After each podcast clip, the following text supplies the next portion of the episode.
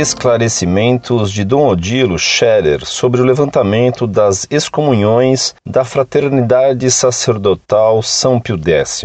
Carta enviada em 20 de fevereiro de 2009 por um consulente de Rio de Janeiro, religião católica, escolaridade superior incompleto, profissão servidor público. Caro professor Orlando e equipe Monfort. Encontrei uma entrevista explicativa no site da CNBB feita pelo cardeal Odilo Pedro Scherer em 11 de fevereiro de 2009, em que explicava e comentava, tentando suavizar impressões, o levantamento das excomunhões ocorridas recentemente. Transcrevo a seguir alguns trechos que gostaria que o senhor comentasse, se possível, professor. Paz e bem. Início da entrevista. Pergunta: Por que esses bispos estavam excomungados? Resposta do cardeal: Porque aceitaram a nomeação e a ordenação episcopal em junho e julho de 1988, sem terem sido escolhidos e nomeados pelo Papa, como prevê a lei da Igreja. Existe uma excomunhão automática que acontece quando a pessoa mesma se coloca fora da unidade da Igreja, contrariando gravemente a fé e a disciplina da Igreja. Por exemplo, não aceitar o Concílio Vaticano II ou a autoridade dos papas eleitos de modo legítimo, como aconteceu com os quatro bispos. Nesse caso, a autoridade eclesiástica competente só declara e torna pública a excomunhão. Pergunta: qual foi o efeito da suspensão da excomunhão no caso dos quatro bispos?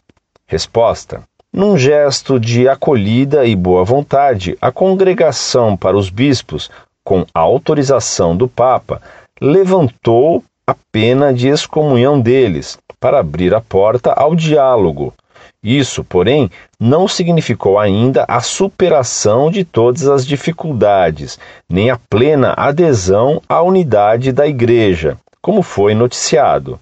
De fato, a excomunhão também foi levantada tempos atrás em relação à Igreja Ortodoxa, e nem por isso ela está em comunhão plena com a Igreja Católica.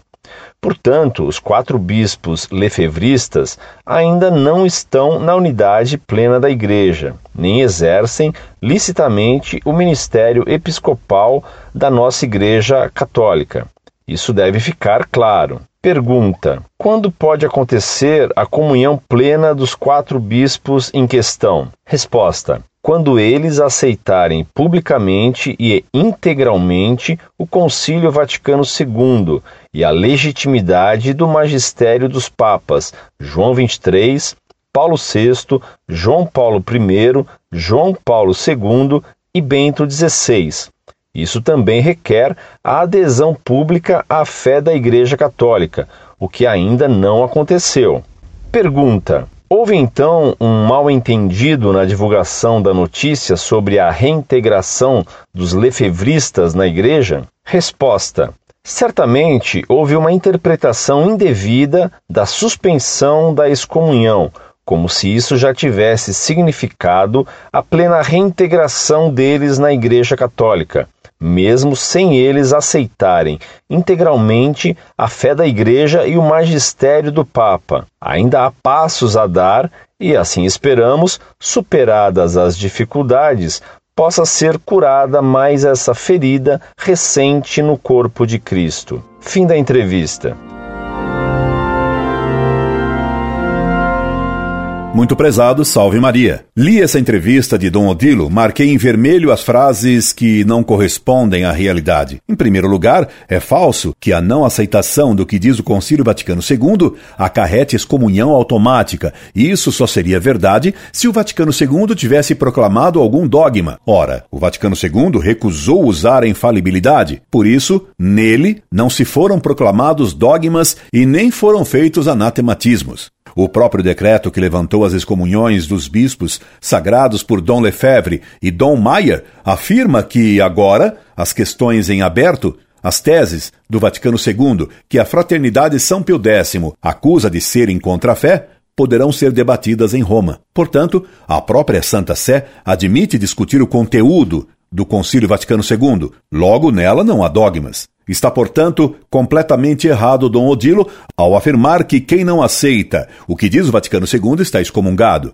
Já o cardeal Ratzinger, ao falar aos bispos do Chile, condenou os que pretendem fazer do Vaticano II um superdogma. Como não é certo também o que afirma Dom Odilo, de que os quatro bispos sagrados por Dom Lefebvre não aceitam a autoridade dos papas eleitos de modo legítimo, como aconteceu com os quatro bispos. Isso não corresponde absolutamente à verdade. Os bispos da fraternidade sempre reconheceram a autoridade dos papas pós-conciliares. Jamais eles disseram que não aceitavam esses papas. Podiam ter feito críticas a algumas posições deles, mas jamais negaram o que eles ensinaram infalivelmente, como jamais negaram as autoridades deles enquanto papas legítimos. Infelizmente, hoje no Brasil e fora do Brasil, muitos eclesiásticos contestam a autoridade do Papa Bento XVI e se mostram bem irritados com as medidas que ele tem tomado a favor da missa de sempre e da restauração da Igreja. Quanto à plena regularização da Fraternidade Sacerdotal São Pio X, é só Dom Odilo esperar. Ela virá. Incorde Jesus Semper, Orlando Fedeli.